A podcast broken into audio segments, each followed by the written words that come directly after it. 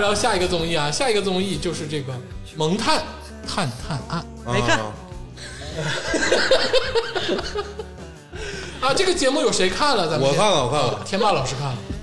然后李组长啊我也看看了啊，我也看了。嗯哎，哎，那咱们就是先说一下，咱们让这个一直没有发言的天霸老师先发个啊，言这个我打八十分儿啊，上来就打分了啊，这个这个这个东西有意思啊，有意思啊啊，我很少看那种就是坐一块儿这个聊天儿啊，完做游戏啊，演演东西啊，这里面什么内容好像都有，嗯，就是我也没看明白他到底想要干啥，嗯，反正就是好玩有意思啊这里面有这个黄子韬，有这个杨紫，那个孙红雷，啊啊，还有当英，嗯啊，还有谁？还有想不起来了。嗯反正就是这个孙孙红雷，就是我感觉他是综艺天花板那种还感觉。有还有李亚洲老师最喜欢的杨迪，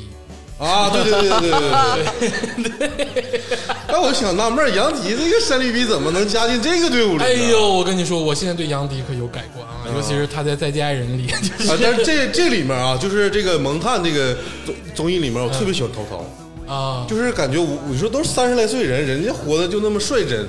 我太羡慕了。涛涛的人设固然是好啊，肯定是好，他之前不说要回家继承家业，不当爱豆了吗？嗯，人家也没有往爱豆的路上走啊，啊我觉得是这样。那个李组长呢，哎，我也看了，这个是腾讯出的节目啊。大家一听这个腾讯一出，那肯定就是这个制作豪华，而且你看看他请的人都是当红的、最猛、最哎巨硬的，牛逼的卡斯，这卡斯阵容绝了，嗯，而且这个这个服化道方面真的不错，而且它的形式其实是剧本杀，嗯剧本杀的形式啊、是这样的。对对对对而且它尤其它第一部拍那个第一集的时候，他就用那个潜伏。嗯来作为那个背景，然后呃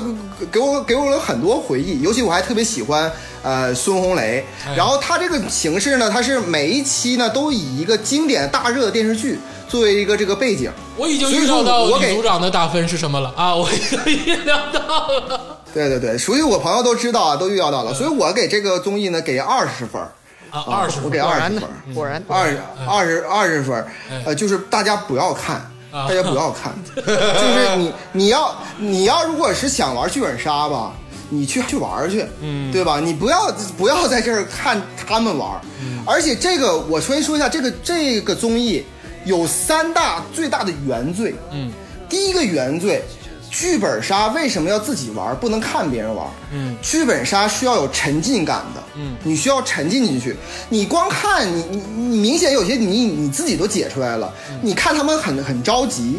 第二个啊，是因为这里边儿就是卡斯太多了，嗯，极限挑战当时好，六个人已经是极限了。哎，这里边的卡斯，我我每期大概有十一二个人，全都是当红明星，嗯，全都是最猛的人，太顶了。你根本看，你根本看不住，看不出来谁是谁。你在你印象当中，除了孙红雷是有点性格以外，那英原本那个性格，黄子韬原本性格，我没看出来。嗯我说句实话，每个人都太千篇一律了。嗯最第三个最大的原罪，刚才说了，这里边杨迪，杨迪那个 表杨现迪出那就是种我原最罪讨，我最讨厌的那种杨迪那种感觉，就在这里边淋漓尽致。李组长，你已经把所以我杨给迪只给20分骂上神坛了，因为杨迪现在已经是综艺里报价非常高的一个人了啊！我先告诉你这是，当然报价高，哎对。拜李组长所赐。哎，对，绝对是啊！这个到我了，我也看了，就是我也要给一个分数，就是既然这个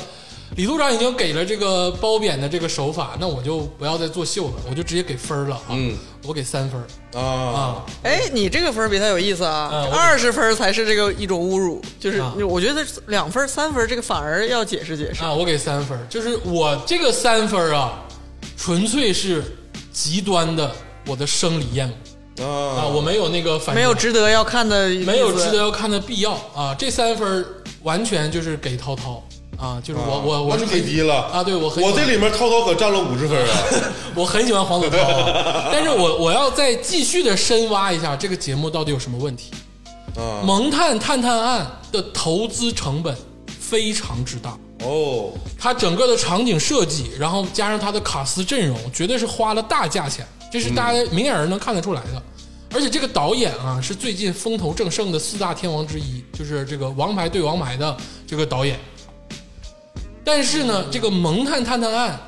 它这个东西就怕对比。就是我每次看《蒙探探探案》的时候，都会想起芒果台的《明星大侦探》，哦，就是因为天霸你是没有看过，或者是没有接触过这个沉浸式的这个剧本杀或者是破啊，案的没有，我看那个综艺的时候，我干别的呢。啊，对吧？啊对对吧？其实这个沉浸式的这个剧本杀和这个破案的这种综艺啊，其实也是像《密室大逃脱三》一样，就是你要连着看，全神贯注的看进去，啊，偶尔有一些插科打诨，其实是丰富的。但是《蒙探探探案》把这个事情反转了，啊，就它是完全你感受不到沉浸式的那个体验。对，所以我一直不知道，我刚才说了嘛，我不知道干干嘛呢。他在侮辱剧本杀，他在侮辱这个推理，侮辱这个游戏。不是你认真啊我啊我只能说你你们对这个游戏太认真了。耶，听众朋友们啊，鄂总玩剧本杀啊真的是，我觉得你比那个什么叫 DM 还要卖力。 不是是是因为这样的，因为我是一个就是我要我希望这个变成长春一个旅游项目，带大家看鄂总玩剧本杀。啊不，我我是因为做一件事情要认真的人啊，就是一定要认真。就是你在看你在看《蒙探探案》的时候，是你分不清他们到底在干什么。这到底是一款娱乐综艺，还是一款沉浸式的剧本杀的这个游戏，还是一个呃表现这个卡斯的这个光环的一个节目？你啊都摸不我告到诉。你，除了剧本杀这个因元素以外，表现的是其他的。你说那些因素，而且很多就是卡斯啊，就是我觉得这个事儿不怪卡斯，是怪这个节目的要求，因为演员是可以被塑造的，就是肯定是这个节目对于他们没有要求，他们一方面想营造出《极限挑战》那种自由，但是有新奇的感觉，一方面其实他们又标榜了这个啊，这个就是这个沉浸式体验，所以说导致卡斯们没法发挥。就如果说你把这个剧本，你把他们的这个脚本写死了，其实这些人包括杨迪在内都能很好的配合。我这个有有叫存疑啊，我这有点存疑。我也催。 这个整个这个综艺里面，那英老师感觉是就是来混的，哎呦，就是其实那那英这个人啊，那英这个角色其实是很很危险的角色。就是如果说你这个这还有个综艺感，对就是在一个你这个人物啊已经全面了，你需要那英老师来点缀。那英老师是一个非常好的点缀，是一个画龙点睛的人。但是现在整个《蒙难探探案》里，所有人都在画蛇添足。嗯，呃，这个节目真的是我我我觉得浪费钱。但是这个杨杨紫还有这个涛涛，这个 CP 感我磕 了。滚犊子杨紫怎么跟谁都哎 CP 呢？他都多少 CP？拉倒吧，拉倒。就这个白有的瞎 CP 都不能提了都。白 瞎，我就是一边手里面有活，然后一边听这个看这个，啊就感觉不累挺 啊。它不像那个别的是综艺，你得一边一边就是非常认真的看，所以你手里的东西就耽误不下来。那你这他就哎，反正我是坚决不能容忍啊，那不我能容忍。们公布一下平均分吧，直哎接。这个李组长给出了二十分嗯，鄂总是三分，赵天霸是八十分，那么平均之后是三十四点三分。哎，正好是不用看的分数，嗯哎，因为你给的太高了，我才给三分、嗯嗯，啊。其实就是大要局把它观拉到六十分以下，十分以上。 大局观，大局观。那这个啊，蒙探探探案，咱们就说完说到这儿哎，就完全可以不用看啊。啊对就我们就很理性的告诉你，就完全不用看啊，《蒙探探案》花花绝爱人帮你排雷啊，嗯完全不用看。喜欢涛涛的可以看。啊，行。 那咱们接下来说这个下一部综艺，下一部综艺，哎，又是芒果台。嗯哎，我发现今年芒果台大爆发，炸了，炸了！炸了！就什么爱奇艺、优酷、腾讯，不愧是综艺黄埔军校，给我去边儿拉去！真的，这今年芒果台，至少在我心中，我芒果台嗯对炸 YY 翻网综啊呃，YYDS 永远的神。下一个就说到这个《向往的生活五》，啊哎，呦，哎，《向往的生活五》这个大家好像是不知道谁看了我看了，啊，我也看了，竹子老师这肯定没看个我按照李组长李组长的组指示嗯看了那英老师的那一集，哦，我没有按照指示啊，我看了前两集，我给想给他定个性。李组长肯定也看了，对不对？哎对，那这次由李组长先聊吧。这个因为《向往的生活》其实一直是李组长在前一第一季、第二季的时候就是心向往之的一个节目啊。嗯，这个向往生活吧，一向是有这么几位主要卡司哈，有这个黄磊，还有这个何炅，嗯然后呃有这个彭昱畅，有这个张子枫嗯。这次呢多了一个固定卡司嗯啊，是这个张艺兴，张艺兴。哎，是的，哦我不如给先给他打一个分啊。嗯，这个第一季、第二季的《向往的生活》，我几乎都要打到九十分以上。哎，是啊的，第三季、第四季的《向往生活》呢，我一般来说会打二三十分儿，就是哎嗯真的可以不看啊。这个的《向往生活》呢，我给它打七十分。哎呦哎，呦，哎，它确实是比第三季、第四季要好看很多。哎这里面呢，我我说我说几点啊。第一点是第三季、第四季以最大的诟病嗯是在于，就是《向往生活》已经不不是《向往的生活》了哎，而是变成了什么电影和电视剧的宣传会。哎，打榜，然后一来呃对一来呢，来整个一个剧组十几号人全来到这个这个蘑菇屋里，蘑菇屋里之后呢，黄磊呢做一天饭，嗯，然后呢何炅呢何炅呢管理呢管理一天。然后张子枫这个梦游是彭昱畅也梦游，这一个这种模式就变得极其难看啊！包括那个什么上海堡垒也是他妈也他妈去了，所以说就是这么这么这么样一个一个一个节目。这次节目看来是听了这个观众的这个反馈，哎这次节目呢，它保持着每次的来的嘉宾呢，都是那么一两个、两三个，哎，是，不一定是最火最红，也不一定是为了宣传什么，嗯反正是肯定是要跟何炅老师和黄磊老师熟悉认识的，嗯，或者是在一个肯定不是阶层的，对，对哎，是这样的。所以说呢，你看回来之后就感觉他们哎，不是那种宣传了，不是发布会了，哎而是又回归到了那个蘑菇屋的那种田园牧歌的生活了。哎，是是这样的。这里的呢，为什么它没有这个第一季和第二季好呢？我觉得一个重大原因是因为啊、这个张艺兴，张艺兴啊，我个人吧，因为我首先来，首先来说，我愿意看《前线挑战》，嗯所以说张艺兴呢，我在我心中一直不错，嗯，就我不是说他演技，我只是说他这个人，我觉得不错。综艺感，第二，对第二个呢，我是觉得这个张艺兴相比于其他跟他一起回来的从韩国回来的 idol 们，他算是别提了，别提了， 涛涛还在，涛涛，他，涛涛还在，涛涛还在， 哎，鹿晗也还在，但这里边呢，张艺兴把他所有的缺点给展示出来了。张艺兴这个人呢，其实是比较呆，然后比较慢半拍儿的一个人。嗯，或他他可能性格不是这样，但是可能为了保护自己，他总是慢半拍。嗯，而其实向往生活，你你他的他的，因为他的环境太安逸，嗯，他反而需要聪明人去做这个节目，哎这个画的这个艺术，聪明人去，他需要有一个反差，要不要不你干脆你直接拿一个摄像机拍那个自然什风么光得了吧，拍那个对真自然风光得了呗，你为什么要拍拍那个黄磊和何炅呢？嗯，最这是聪明的两个两咱们中，对咱们在中国这个演艺界当中比较会说话的人，嗯，那你对吧？张艺兴在里边完全不太会说话，所以说，嗯只不能说有错儿吧，但是确实是拉低了。但是这里边我为什么要给大家，就是那天我说的话，要要推荐那英那期呢？哎，那英那期其实是我觉得这个最能代表第五季整体水平的一期，不是最高，也不是最低，它是一个老友回回归。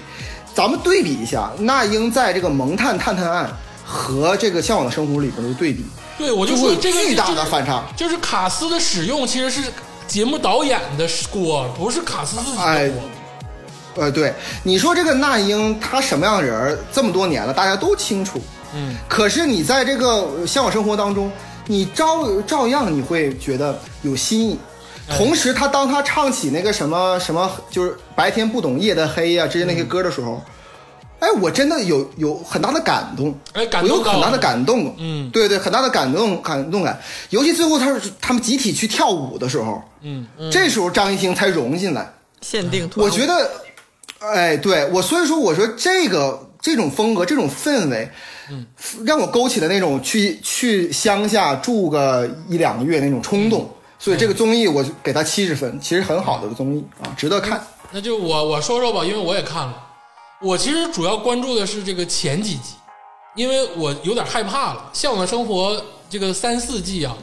给我弄得有点这个 PTSD 了。因为我一直觉得《向往生活》三四季是一个榜单，是《向往生活之榜》，就像 China Way 的音乐榜单一样。就刚才李组长也说了，是一个打榜的节目了，好像要弄为用用它挣钱了，在圈里。但其实第五季，我当看到第一集的时候啊，我就知道我在之前喜欢的那个《向往的生活》好像有点要回来了，因为他们给的那个环境其实是很落败的，就是他那个村子连那个自来水都没有，是用井去打水的，然后整个的这个环境就有一点要未完成的形态然后要去建设的一个形态。然后整个的这个给的氛围其实也是一个冷清的氛围，是你们要慢慢去把它温暖的一个氛围。我就觉得我这个心态回来了。然后看下去的时候呢，虽然说我其实跟李队长抱有一一个想法，就是张艺兴老师可能不太适合《向往的生活》，但是呢，整体的观感是比三四季强了很多的。嗯，啊，所以我呢给到六十五分，我觉得是及格以上的水平。对，我也给七十分。哎，这个我看这个综艺啊，我有时候我是把它定成这个睡前这个呃入睡节目哎，太像了，就因为我也是看他好几次睡着。啊，然后我是我是听的音频，然后定个时，哎，然后这个定个半个小时，然后听半个小时就是入睡的那种节目哎，是的，啊，特别治愈。然后你要不听就听里面那个背景背景音那个白白噪音，感觉也挺好听。哎，而而且这里面我记得好像张艺兴用这个长沙话还来了一个一个 rap 一个表演给村民表演， 就是中国男男歌手里面比较比较就是拔尖儿的这种歌手，然后给他们村民来一段自己写的这个长沙话的这个大 rap，还带唱跳的他。们那个地点在也在。村儿里那个那个那个他表演不错，我感觉、啊用长沙话长沙话表演不错啊。我给出我的分数吧，我就是给了五十五分。哦，我是觉得这个综艺可以看，就是看了那英老师那集，我觉得挺温馨的、啊，是个其实及格的综艺。嗯，但是为什么没给他六十呢？就是看了《再见爱人》之后，我的胃口可太大了，我的整个眼光就高了，你知道吗？我怎么能浪费这一个小时去看《向往的生活》？我赶紧看下一集《再见爱人》好吗？就是我，就就是这这这不就是对比的可怕之处，你知道吗？就是五十五分儿我总结一下哈，其实在这里边呢，就是你看那个小欧和小 H 的那个表现就可以了。嗯，在第三集、第四集的时候，那两只狗啊，都他妈蔫儿 了，都他妈被被别人摸秃了皮了 都，这一个人谁他妈都不认识，然后对不对？然后都被他摸秃皮了。这这一集的小欧和小 H，那起码还有抢饭呢和那个跑奔跑的这画面。对不对？从这里边看啊，我操，就就这这一狗的季综艺绝对比感自己三 D 自由。对，所以说主导是公布一下最终结果吧。好的，那么就是李组长七十分，鄂总六十五哎，赵天霸七十，我给的五十五，最后的平均分就是六十五分。哎，哎，符合他的定位，符合他定位。是一个可以看的东西，因为我们之前说过啊，在我们这个评分体系里，六十分以上的就是可以看的。嗯，哎哎差不多，哎，对，哎，咱们说完这个《向往的生活五》，接下来哎就说一个最近啊近几年无限扩张的一个社团，哎，一个团体啊，确实是无限扩张啊，就是现在这个各个圈儿里都有他们的存在了，啊，就是这个花花局外人，啊，我都不敢接， 就是这个德云社啊，这个主办的，还有这个德云逗笑社二，啊哎，这个我不知道谁看了，因为我没有看，啊，我我也没看，嗯那完了就应该只有我看了，啊，那就只有李组长看了。就是我先解释一下我为什么没看啊，因为其实老听众都知道，我是这个德云社就是很很重要的一个粉丝，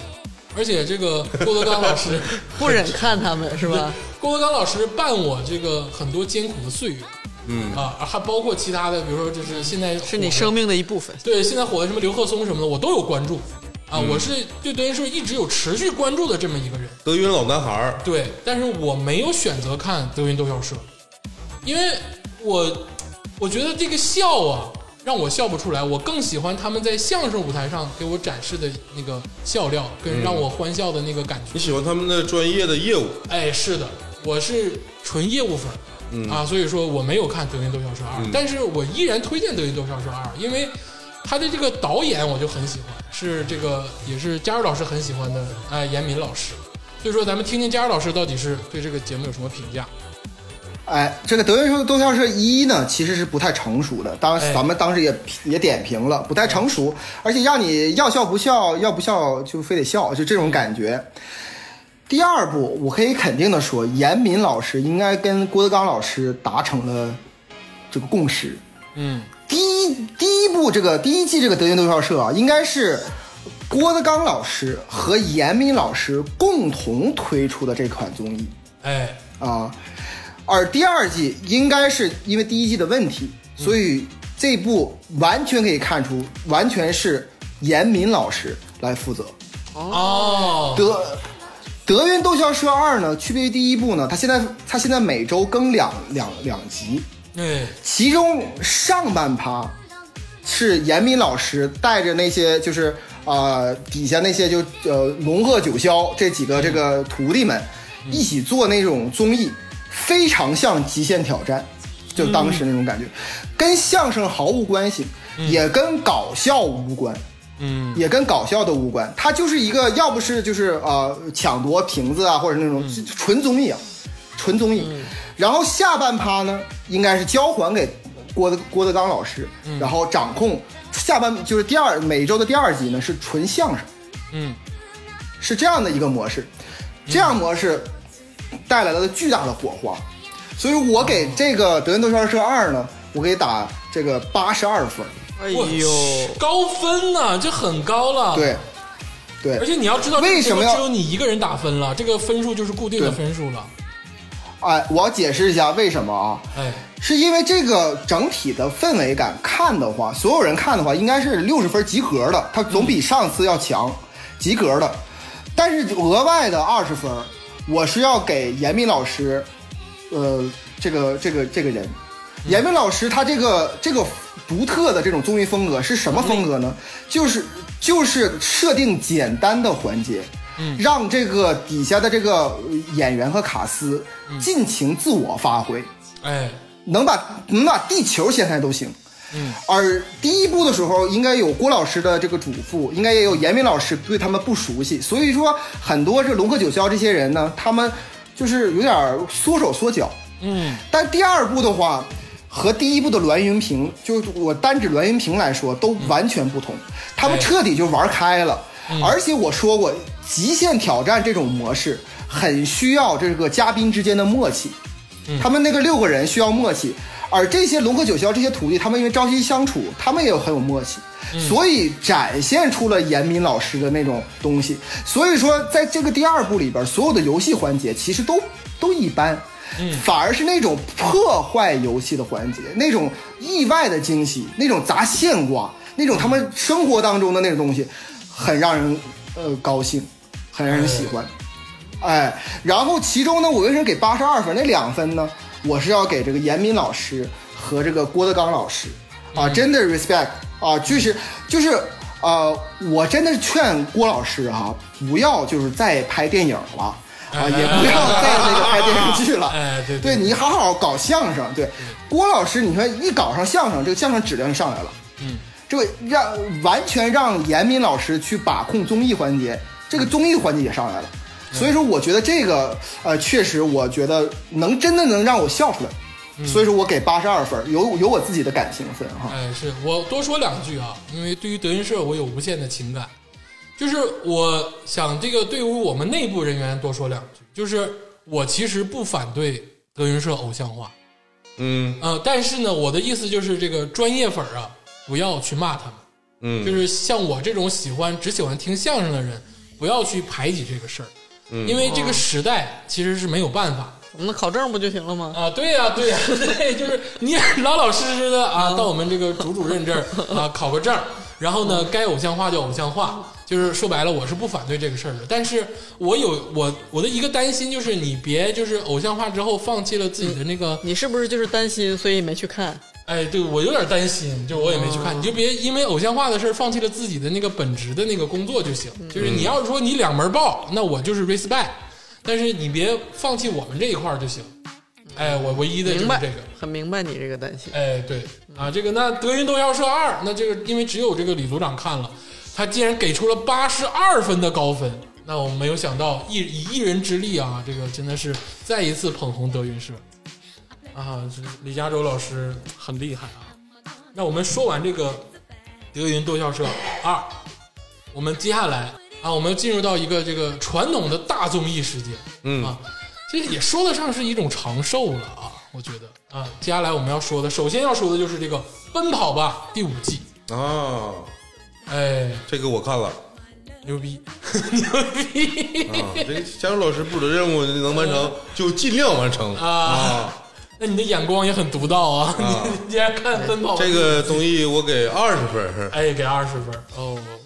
这个我就说一句啊，嗯就是我不我不太明白为什么就是已经过了这么多年，嗯他们还撕名牌儿，啊，是吗？还在撕名牌还儿？在撕名牌儿。原来如 此。那李组长谈一谈吧，呃，这个这个综艺呢，我我先给一下分数啊，我给六十五分，嗯，六十五分。为什么我给他六十五分呢？首先来说，你刚才说了一个很很著名的话，就是说为什么啊、这么长寿的综艺它竟然还有？我知道你这个说这句话的讽刺意味啊，但它恰恰是一种原因。如果它没有商业价值或没有受众群了，它不会这么久。所以说，它还是有其中的受众人群，而且它还有有它呃存在下去的理由。就这种综艺呢，是偏向于低龄化的，它不是那种就是让你去思考啊，或者是感受人生的意义啊，或者怎么样的，它就是一一闹一乐，它很适合在那个过年期间，然后那个等待春晚的过程当中，那一下午有亲戚在家嗑着瓜子儿聊着闲篇儿，旁边电视上放着这个这个综不艺得放《再见爱人》吗？啊，哎呦，这个我太想跟我妈一起看了。。所有人沉默不语再见爱人，真的让我大舅好好看 看。所以说呢，首先来说，这个综艺呢，在这个服化道方面已经非常成熟了。哎在卡斯方面呢，前几季之所以我给的分数低，是因为卡斯磨合不够，嗯就跟那个邓超、鹿晗他们那些不够。而随着这么几几年的磨合，嗯，他们既然有了磨合，嗯，因为因为他们确实不太需要卡斯，很需要这个姚泽天呢，这个这个导演进行这个。呃呃，他是他是比较重呃比较注重游戏过程的一个综艺，他不太注重卡斯，所以说卡斯相对来说也比较好磨合一些。嗯，那这季来说呢，呃，该有笑点有笑点，该有爆点有爆点，所以说我给他一个及格的分儿，他确实就客观的说，我不是很喜欢这这个综艺，但是他在按照评价来说，他必须得给六十分。我为什么要再多给他五分呢？原因是这个里边儿它照样有一个社会热点问题，就是宋雨琦和这个 Angelababy 互相往脸上歇泥，这个这个事儿的这个社会热点。当时对吧？我我相信你们就是呃不太看这款综艺，也不太关注这两个人，你也应该知道，就两个粉丝干起来了，对对对，对吧？两个粉丝干起来了，原因就是在其中一个设计的环节当中嗯啊，就是两个人在泥塘里边拿一个泥的枕头，互相看谁能把谁拍下去。然后结果宋雨琦呢使劲儿一拍 Angelababy，结嗯果 Angelababy 呢就哎就哎没想到你这么使劲儿，然后我也来使劲儿吧，然后两 两方面就就就就就就就是这样的一个一个东西，我觉得我觉得我觉得艺人之间他们之间吧，我不知道有没有真感情，但是就这点儿事儿，应该他们不会太挂心。对，但粉丝替这个艺人们操了太多的心了。真的嗯是真的很操心，当时我是津津对津津有味的看了他们的骂战啊，所以这五你分呢真，是也所以这五分呢，我是给广大的粉丝朋友们的啊，受累确了实啊，嗯，受累了。对对，确实受累了啊。我我具体的内容哈、我其实没必要说了，因为这个里边的所有的东西，呃，大差不差。你看第一季和现在都没什么区别，也没创新但是了，我吧就呃创就是游戏创新嘛，但是、嗯、那个模式不创新嘛。但是我说句实话，当你心情郁闷，或者是实在闲来无事，看一看热闹热闹，其实也就也就这么一个功效，挺好的哎。，是的我我说一说啊，这个我跟大家先说说这个《奔跑吧》这个卡斯有谁啊？首先就是沙溢啊，嗯然后就是这个蔡徐坤，然后这个郑恺、李晨，这是这是最老的元老了啊。然后还有 Angelababy。Angelababy 曾经那个没来过一阵儿，但现在也一直在了。然后还有这个，包括另一个女生，就是跟他互撇泥的、那个、宋雨琦，哎，宋雨琦，然后可能还有一些人我就不太认识了啊。就是我在这个节目中啊，我感受到了沙溢老师在跟《萌探探探案》两个节目中不同的那个属性，就是我觉得沙溢老师还是还是有综艺感的，只是在《萌探》中他没有被这个导演挖掘出来。其实，在《跑男》这款很老旧的这个形式的综艺当中，沙溢依然能表现得很好。所以说我给这个分数呢，就是我我我当然不会给太高的分数啊，因为大家其实听得出来，我是不太愿意看这个节目的。就我可能因为这些卡司，因为我的坤坤跟我的这个沙溢啊，我可能给到了这个一人二十分，给到了这个四十分的分数。哎，那么最后呢，就是李组长给到六十五分，鄂总给到四十分，赵天霸给到二十分，平均的分数是四十一点六分。哎，那就是它也是六十分以下，十分以上，属于一个不太能看的节目。你要如果是新的想要看一个综艺的人，我不建议你看这个《奔跑吧》。如果说你一直关注，或者是你有你喜欢的这个粉丝去，呃，其实可以看一看。接下来我们继续说一个，就是这种呃老综艺，也是啊，每一次聊综艺，李组长都会把它写到单子里，但是我现在就嗯，有点不明白为什么要把它写到单子里的一个那综艺我了。知道是哪个综艺了啊，就是这个《极限挑战》第七季啊，这个压根儿就我就没看了。啊，这个我不知道大家谁看了啊，这个反正我是没看啊。那就岂不是又是我来这个评价这个东西你吗？嗯你有这个对不对资格，因为你是这啊个哎前几季《极限挑战》的这个就深爱着的人，你有还这个动资格动过哎情对，哎，对，哎，对我这真的是，我觉得综艺包括《再见爱人》在在内啊，所有综艺天花板都没有超过《极限挑战》第一季和第二季。哈，你这绝对是带滤镜了，我跟你说，哎，对，这是我个人认为啊，你这是是我个滤人啊认为。镜，真的，这就是他，他就是你心里的恩熙。哎，我我再见爱人绝对比《极挑》第一季好看《爱人》真的是太好了。 所以说我呢就哎给打个分儿吧，《极限挑战》我给一分儿。啊，就是你是拿出来每次都拿出来凌辱他一遍，我发现你这个人就是虐恋啊。你还非得带他，你带别他干嘛你你别看了呗。对呀、啊人家给打出一分，你说你让听众朋友们看不看？我好害怕和你分手啊！分手七年之后，我看看他微博最近发什么了。你说在四季之后，你不是已经跟他分手了吗？你怎么每次还带着他玩 儿，然后每次还给人家打个这种分数？哎，这季有邓伦啊，还是主主咖最 number one 的咖，还是这个岳云鹏啊，还有这郭京飞啊，还有这个这个这个，反正就这些人啊，这些这些人。我想说的是什么呢？正常来说，如果按照标准来看的话，这个《极限挑战》这个第七季的话，呃，应该是能打到十五分到二十分左右啊，嗯因为它的这个是是，哎呦，因为它的布景啊，因为它的布景啊，还有这个游戏形式啊，是比较成熟的啊。当然，呃，这些卡司之间就是已经在一起三到四季了，三到四年了，还没有默契啊，就是区别于我刚才。区别于我刚才说的奔跑吧啊，啊区别于我刚才说的奔跑了，对吧？没有默契，所以说它应该十五分到二十分。但是为什么我打一分呢？我这个一分呢是其实是想给那些看过《极限挑战》第一季和第二季的人，嗯，去看的，嗯，这就是对比，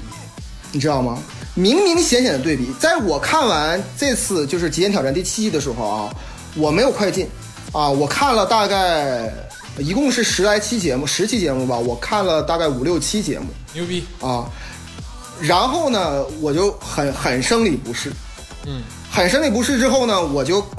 看了那个，又回看了这个《极限挑战》第一第一期第一季的其中几集，呃，第二季其中几集，哎，我跟你说，你如果想象成你的男女朋友，我觉得这事儿有点可怕、啊，太吓人了真这的事儿有点，你应该上《再见爱 人》所以说呢，这个里边呢。我哎这本里来边是那想给他打十五，我我本来大要脑硬是盘本来要那给他，哎，对，我本来是要给他打十五分到二十分的，但是就是我手欠点开了第一第一季，我还看那期是那个我认为最好的一期，就是那个有炸弹那一期，啊，就是这对炸弹那期，我寻思怎么不他妈把这个《极限挑战》第七期的导演给炸死呢？啊！我我，对吧？当时黄渤和那个谁，那个黄渤和那个那个大松鼠，他俩在那个面包车里，嗯我觉得应该他俩下来，然后让他把那个第七季导演和这个编导组啊、编剧什么的坐那个面包车里，直接他妈在那个崇明岛给他妈炸飞。这他妈是比较我跟对你说，的。哎，有一天你要上社会新闻的话，我就装不认识你。我也是， 我我也说不认识李佳州，太他妈吓人了！我跟你说，我说句实话哈、这个邓伦，你看在这个密室大逃脱的表现，哎，就远比在这个好呃这个《极限挑战》第七季好。嗯，然后这个岳云鹏在德云逗笑社里的表现，嗯就远比这个好。嗯，那所有包括包括郭京飞，包括那个那谁，我我都是很喜欢的。哎，对，为什么这么多很喜欢的人，能能给我展现出一坨屎？我劝一句，我劝一句啊，李组长，就是为了身体，对给彼此一条生路，对就放过别看他， 对，别看了，就是他还以后不是说抱着好奇和不确定是屎吗？嗯，不确定这是屎吗？他每次都确定是屎，对嗯我再吃一口，因为我是记得，我屎。记得上一次综艺评比里啊，李组长其实就已经我劝过之后，但就是有一个协议达成，就是不太想聊极限挑战了，嗯就是好像说以后就把它 cancel 掉吧。但是我也是万万没想到， 就是李佳洲他又每品了七集，七集。每次都要把极限挑战放到这个单子里，我就是家长老师啊，我死谏啊，我赵天霸，我是忠臣，我死谏，明年咱不要说极限挑战了。我我来给你借错来，哎，这个我我要说一句什么呢？就是这个，呃，这个工工作呀，不分高低贵贱啊。这个脏活累活，那都得是领导冲在冲在前面啊，是不是？我既然带领了这个小组啊，那必须我就知道你们肯定不会看，我也知道这个东西我看了之后会生理不适，但是我必须得看它，你知道吗？何必呢？真的是太虐了。好好好， 我觉得明年这个感动中国啊，十佳人物得带你啊，就是工作啊，就必须得有我啊，哎是我不们是？上海上海台应该给你发工资，真的是 他妈的。行了，咱们这个说完了这个李组长心里的一个病结啊，极限挑战啊，第七季之后啊是荣升一分的这个分数啊。咱们接下来说这个，嗯，一个一分儿，结尾还得盘点一下他，我真的是咱们说一个就是最近比较大热的一个节目啊，一个综艺，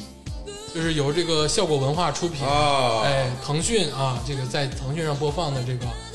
脱口秀大会四，就是脱四，嗯这个我相信大家都看了，嗯，看了看了看了，哎，因为是就是这个年轻人必须要看的，要不然就没有话题跟你聊的一个节目。哦，哎，我现在真的是觉得，啊，我先不说这个节目啊，我先说这个效果文化或者是脱口秀这个这个行业这个东西，已经真的是有一点植入到年轻人的这个生活中，嗯，爆炸了，哎，有点爆炸。贵圈要爆贵了，圈要爆，哎哎哎 贵圈要爆，对，而且是很多人以看线下脱口秀为一个骄傲的点时尚就是啊对时尚时尚，哎，时尚的点。打剧本杀打累了啊，哎对哎，就是对火了这个行业，现在就是有几个东西啊，就是天霸都没有体验过，但是很时尚的，比如说密室这个游戏、剧本杀这个游戏，嗯啊，看脱口秀这个事儿嗯，啊，已经不是什么蹦迪什么这些东西了，就是我说的是这哦几个原来我也不蹦迪啊，啊新兴的娱乐项目，你是喝酒啊一样，就这几个新兴娱乐项目是很流行的了，我已经半年没喝大酒了，谁信呢？ 操！然后这个回归到这个脱口秀大会四啊，因为啊，这个脱口秀这个事儿虽然很火爆，但是它一直在出现很多这个负面的新闻，哎负面或者是余波，不能说负面吧，舆情比较大，哎舆情比较大，所以说它反而是能持续的获得很多关注。嗯，然后这个脱四就是在这种广泛的关注当中，哎，又开始出现了。嗯，那这个我就不先说了啊，因为这个我觉得我也这个不太够格儿，因为我本身其实是一个看相声多过看脱口秀的人。啊，我看脱口秀是看 Russell Peter，是看这个看国外的吗呃，看国外那种，就是、啊，那种就是可能他们开的玩笑可能更深一点，因为哎就是看有尺度嗯问题，哎，对，国内这个啊看的有点不过瘾。那么这个不知道李组长啊，这个这次脱四你觉得表现如何？哎，我那个我说一下啊，这个脱口秀大会第四呢，这个赛制呢，我觉得改的比以前要合理了一些，越来越合理了。嗯就可可见李诞呢，就是确实是下了功夫，下了心思。然后啊舞台的那个布景呢，我觉得更好了。嗯啊、然后这个新秀表现的确实也不错，而且他那个请来的那个领校员，我觉得那个咖位呢也也增大了，嗯，所以说整体这个氛围好很多，嗯啊呃，我先给个分数啊，哎我先给个分数，嗯，哎，我我我给七十八分，啊！我刚才心里很害怕，我感觉李组长夸完之后，可能要给个三五分儿了，我嗯忐忑， 我有点忐忑了。刚才，呃，我其实在我这里啊，兔子家这大游戏四比三，我这个分数要降低了。哎，我记着我三我给了八十多分，我这是给了七七十八分。原因呢，呃，其实是多方面的。其中第一个原因呢，就是我觉得那个新手啊，哎，他那个有那么一两段爆梗，就是在那个淘淘汰赛啊，确实是挺挺惊艳的。但是赛制越来越往后，他们的那个持久性就是有点不够，这是、这是第一个，我觉得。第二个是呢，就是说我由于这种迷惑行为，我曾经也在群里我说过，嗯，这个迷惑行为，我本人呢是对这个周奇墨老师哈，嗯，既没有特别喜欢，嗯，也没有就是特别不喜欢，嗯，就是说他对我来说我不熟悉的一个人，可能在这个脱口秀这个圈儿很厉害，但是我身为一个路人，我不是太喜，就不不了解，不是很了解。但就在他在这个节目中的表现，嗯，我觉得他不能算是差的，但是也没有到那种万众瞩目的天花板那种地、嗯地步。我觉得他绝对不是天花板，因为他有的时候他那个段子，我确实是我觉得不太好笑。啊，就是在在节目当中啊，但是很多人说说是在这个他在线下很好，嗯没准儿可很有能是这样的，很有可能。很有可能，很有可能是这样的，所以这个是我有点迷惑的行为，嗯就是他们所有人都说，哎呀，天花板怎么样，我就，呃，感觉一般，这是第一个。嗯还有一个人呢，就是我，我相对来说有有有一些些失望的啊，嗯是这个呃杨笠啊，对吧？你看我这多敢说啊，杨杨笠呢，今 天 都是搂着杨笠说呢的，，对，杨笠呢带着一个一个风潮，就是谈这个女性话题，哎，女性话题，以至于现在很多女女女的选手也在说女性话题，但是水平没达到。我觉得，我真的是以按照这个脱口秀的标准，就是好笑的标准来看这个节目，而有些人嗯并不好笑，包括杨笠这次她表现的，我觉得。他可能是圆滑了一些，没有那么犀利，他是试图犀利，包括那个口型的“傻逼”两个字儿、这个这个字儿这这个词，我觉得反而没有第三季它犀利，嗯，嗯，就是它他不是一个，它不是那种，就是说真的是，就是你这么普通还这么自信，这个话能扎进男性的心直里，击那个点嗯但是，对，但是你光是说男性是傻逼，我说句实话，我我没那个点，对对对，嗯对，很浅，是这个感觉，嗯 嗯今天啊，佳茹老师明显是这个都是收着聊的。哎，对对对对对，呃，他曾经呢就旗帜鲜明的跟我表示过，周奇墨也太油腻了，哪儿好笑了？ 我就是烦他长，他长得他长得也难看。真的，我没说过，我说他浓眉大眼，就是因为他不难 看。呃这个话只代表李嘉洲老师的个人观点啊啊！ 说你我这我长没说过长长得长得虽然浓眉大眼，但是你看那个鼻子，整个整体感觉就是让人觉得很油腻，哎， 就是这个意思啊。就我能 get 到，就是但是我要说这个是节目的人设，哎，对，就包括杨笠也是一样，杨笠现在有点这个女明星的感觉。哎，哎他在他嗯在对这个节目里，他和周奇墨都在我看来，就这这一季吧，咱们就说，其实周奇墨前面我也没 get get 到他到底有多厉害，但是他这个设定就是说他是脱口秀天花板，嗯就像咱们看别的综艺一样，说，哎呀，我们来了一个就是是前辈什么的，嗯，其实包括现在很多。比如说年轻人也不知道那个你们拉菲哥有什么成绩，对吧？嗯就是但是是是那个黄贯中到底有多厉害，他们可能也不知道。不知道，但是节目设定是这样给的，嗯就是也也许周奇墨真厉害，咱也不知道啊，咱不是从头就是听那个这我我看过他的那个线下的那个就是人家拍的那种啊，嗯，其实挺厉害的。但是你知道，脱口秀是有各种风格的，我想说的就是脱口秀，在我看来，它没法论资排辈儿。哎，就是也许、也许相声有，但是它也基准在于一个水平之上，而且脱口秀的风格又又那么多，就一人一支麦就就演了，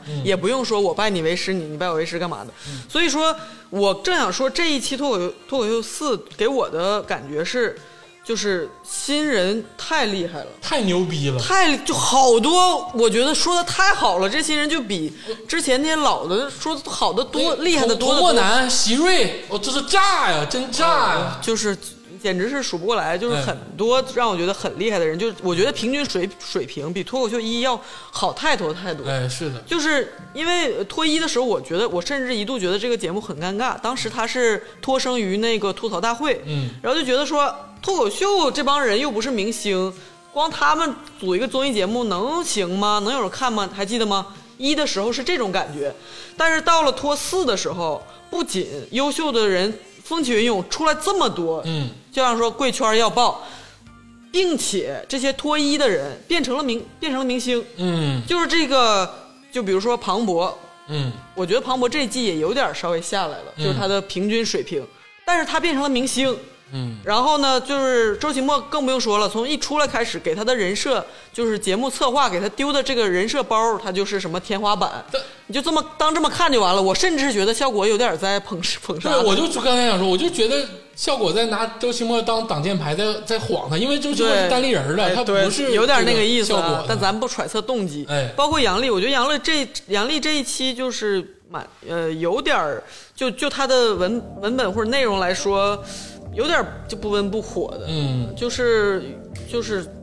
有点失望吧。嗯而且其实他上一季也不是他一个人在说女性话题，我甚至觉得杨一那个严严严严月说的上一季就说的比他有的点要犀利。这次这个最新一期你没看，严颜悦就也是大爆发了一次。对，但是他但但他但他可不是学杨笠啊，人家上一季也就在说，对只不过是上一季有几个点，像杨笠自己说的，嗯，他可能这个完成度的问题，突然被人揪出来，就是说变成一个热点话题去轮了几遍，但是呢，对他来说也未尝不是件好事儿，嗯像像像他说的，又接到那个在话题的热度，把他夹在中心，他变成了一个就是不看节目也人也认识的，啊确有实有点像明星了，挣就是这钱种了，挣钱了。对，有点儿明星了这种感觉的。所以说，呃，也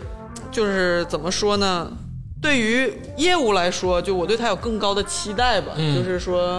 呃，包括别人，但是在也也可能像他自己在节目里也说了，说我打不过这新人，我打不过，我、我我觉得他是说的是真的，他只是更有名更有名气而已。对，真的是我这季的新人很厉害，我我给了八十五分儿的高分。啊，就是我，而且我是比我觉得上一季大家还记得脱三的时候，嗯我就明显感觉到比脱一脱二要好要好得多。嗯这是一个唯一唯一档越走越往上走的综艺节目。嗯就是因为这个这些脱口秀的内容，嗯而不是说嘉宾。我觉得他请来的那个领笑嘉宾有的很尬，真的，啊，你是说静姐吗？这呃，是之你之 是之类的吧，就甚至是反正就杨澜老师啊，也都有尬的点。我就是嗯哎，我跟你说啊，杨澜老师存在的目的，他可不是尬啊。嗯杨澜老师第一期来到这个节目，其实是一种象征，是是总一种裁来的，哎，是一种这次第四季你们碰不了了，我们把杨澜请来了，嗯哎，是这个意思，嗯就是真的，幸亏有大张伟，真的就是就是有的时候领笑那员来的也该尬还尬。啊，那一区就是就是就是不重要，真的、啊就是对听的就是各一个一个段子，就让人听得很，就是你你说这一行是不是就是美式那种更好？其实他们涉及到很多，比如说美国国内的国情的问题，比如说种族的、啊、政治的这种的，其实，在咱们中国的普遍就是受众来说，我觉得他未必水土服，可能咱们觉得哎呀，他们说真尺度真大什么的，嗯但是作为一个要全面开花的一个行业，我倒不觉得说要站按照那个水准，可能我们还在摸索走这走这条就是我们特色的，对吧？这条路看能不能走出来。我我想说，就是这是一档很很少见的越走越往上走的节目，所以我给他，我对他很就是有好感。嗯，抱有期待，对，抱有期待。而且第三季记得吗？咱们给打高分，是因为有一集特别顶，就是他们颁奖的那一集，嗯，就是各各种人的临场反应就是太炸了那一集。嗯但是这一季我我没看完，啊到目前为止就是他不靠那个神来一笔，就是扎实的那个每一个人的段子能达到这个水准，我觉得很不容易。嗯，就是我对他的鼓励和期待吧就很高。我说一下，我给八十九分。哎，这个八十九分，这个我先说杨笠的问题啊。嗯，其实我是觉得杨笠她其实最开始吧，她也不是说我想这个跟男的这个话题说，嗯，她只是想说吐槽一下，时也命也，真的。嗯，就吐吐槽一下这个周围的这个她自己的这个生活环境，嗯，然后但是她被风口浪尖推到了这个这个女权这个路线上了，嗯，她现在要不讲这个吧还不行，架到那儿了。啊，架到那儿了。然后讲的呢，可能是他更猛烈的这个抨击这个这个方面的问题，所以导致他现在有点这个有点下来了，不嗯下不来台啊，对对对对，要做内容的，就是输出的这这么一人，你被局限、被期待局限定义在这这一个话题里，其实很危险，哎对对对就非常影响他的。呃，但是这个我扣的一分啊，其实我想给他九十分，嗯嗯，我扣的一分是啥呢？他们现在有一些烂梗，我真的是听的有点闹腾哎呀，嗯啊，我想说一下那个王建国和张博洋，嗯就是你们俩真的是，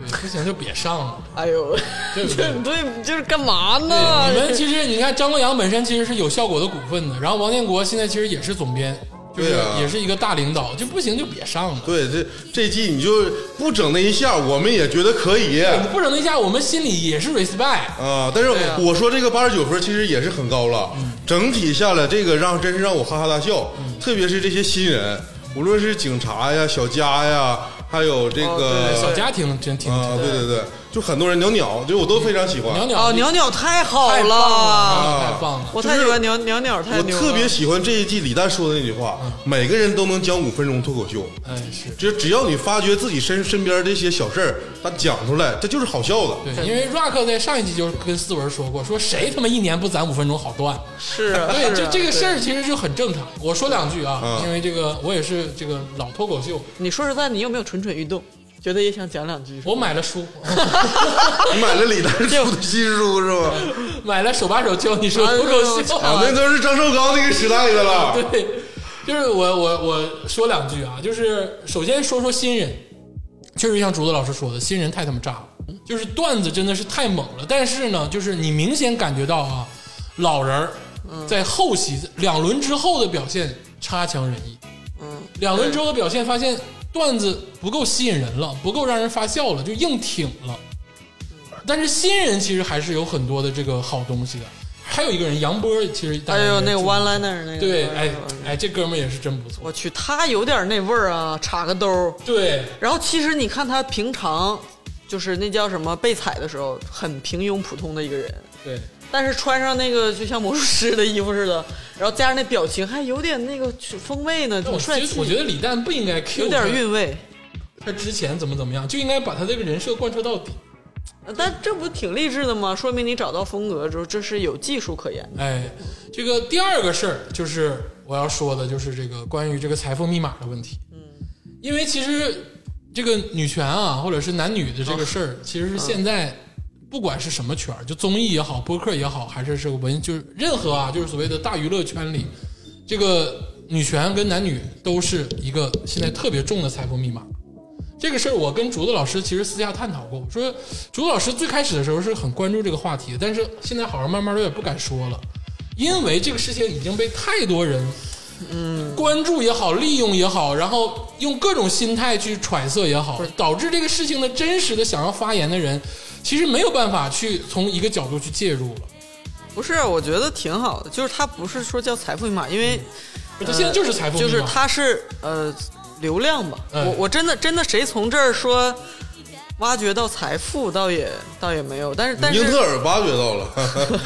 但那么多直是男 但是去看英特尔话广告啊题和流量确实是就是蛮集中在这个话题，哎因为是其实国内的这种就是呃社会议题，其实很多也不能说是能聊的不雷多啊雷点，对对对，这但是而而且人类除了除除男就是女的，嗯一半儿一半儿的人，就是每个人都能把自己套进去，所以这个东西大家非常热衷，嗯而且就是我之前节目也说，中国从未有过其实认真的思考的这个一一波集体女性的这一波浪潮，就是嗯就是就是国外在有这个一波一波的思考讨论，其实骂的很厉害，嗯但是但是咱们国家因为就是从建国之初是做的不错，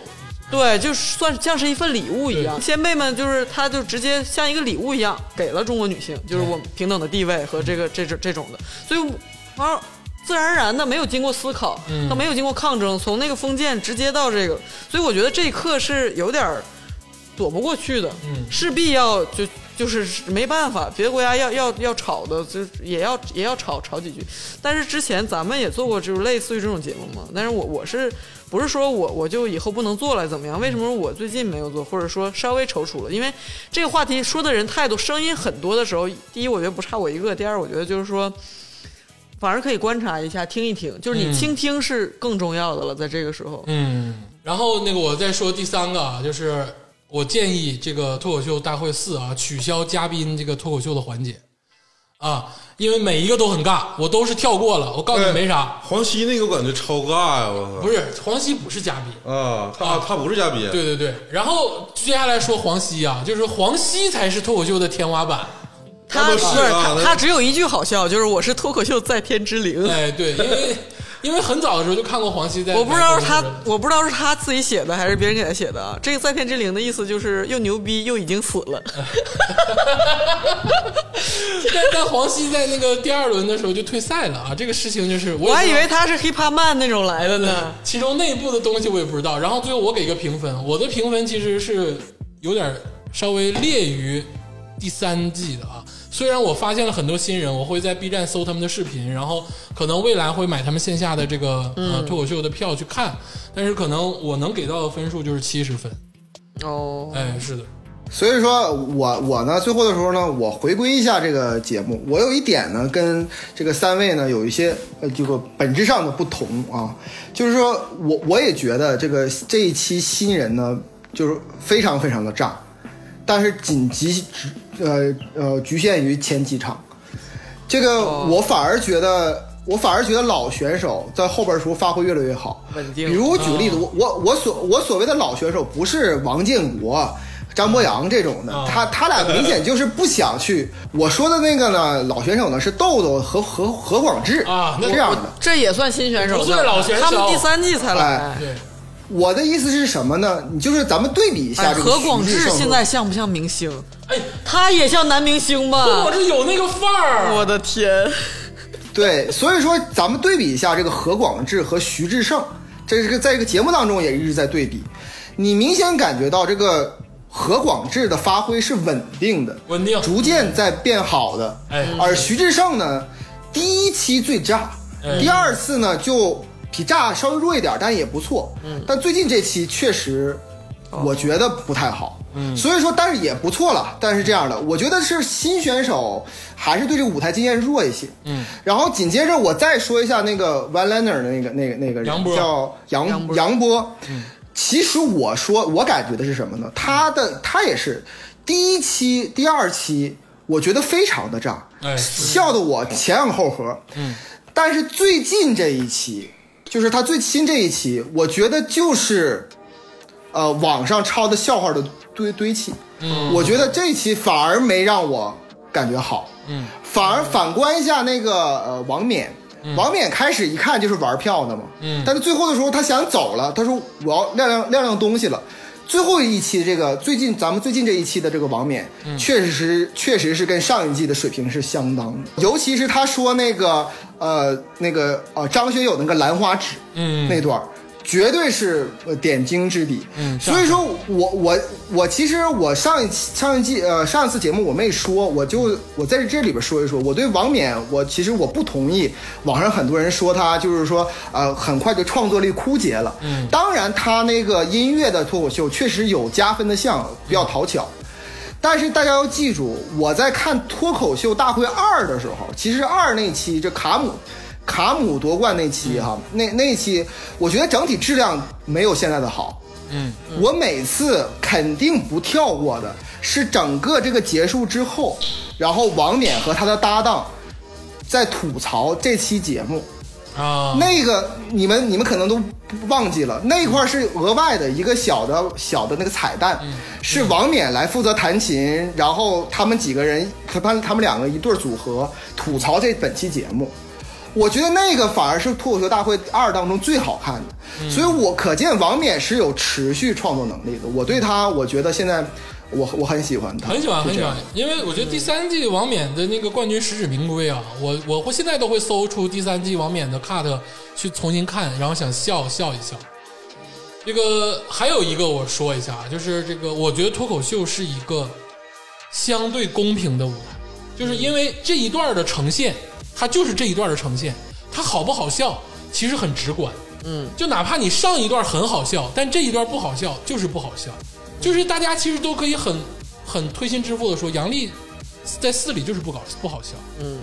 就哪怕就是那个宁静在说啊，脱口秀不好笑，但是能不能让人思考？我觉得这个就是有点为着不而着不了。脱口秀肯定是要先好笑再说别的呀。嗯， 就是呃，对，就所以所以说这里边呢，我刚才天霸说一句，就是那个呃，蛋总说的，说每个人都可以说五分钟脱口秀。嗯，我这我对这句话理解跟跟刚才天霸老师的理解不同。嗯我觉得李诞说这句话，包括我认为这句话的意思就是说，很多人只只能能说五五分钟钟。五分钟脱口对秀啊，。佳茹老师，我潜台词也有这一层。啊那咱们说一下分数吧。其实整体的分数其实是非常高的。我来说一下分数，最后李组长呢给出了七十八分，鄂总七十分，赵天霸八十九分，我呢给出了八十五分，平均下来是八十点五。哎，是一个绝对值得观看的综艺啊，嗯，而且嗯，值得观看，值得观看。哎会让你笑得前仰后合。但是如果我现在看到第四期啊，如果说你现在给我掐了呢，我很难受，但也可以。但是再见爱人不行，我要看完。啊对，是是， 对这个，咱们这个评了这么多综艺啊，咱们这个稍微休息一会儿，哎，我们听一首好听的歌曲，放松放松，然后我们进入我们的这个下半趴的这个综艺点评。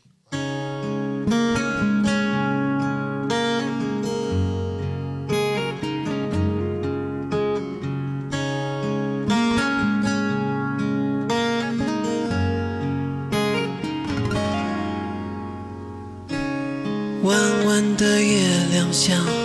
枕头，南边来了个麦克风，刚刚是谁在叫我？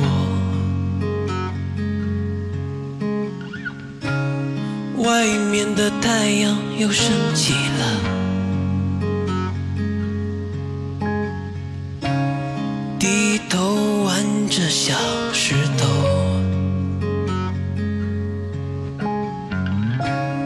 饿了就找牛奶喝。电视开着，就坐着。妈妈又喊我睡觉了。那天我被张佩甫用石头砸了一下头，完事醒了我就忘了我是谁，变成了一个四岁的小孩。我哦变成了一个四岁的小孩。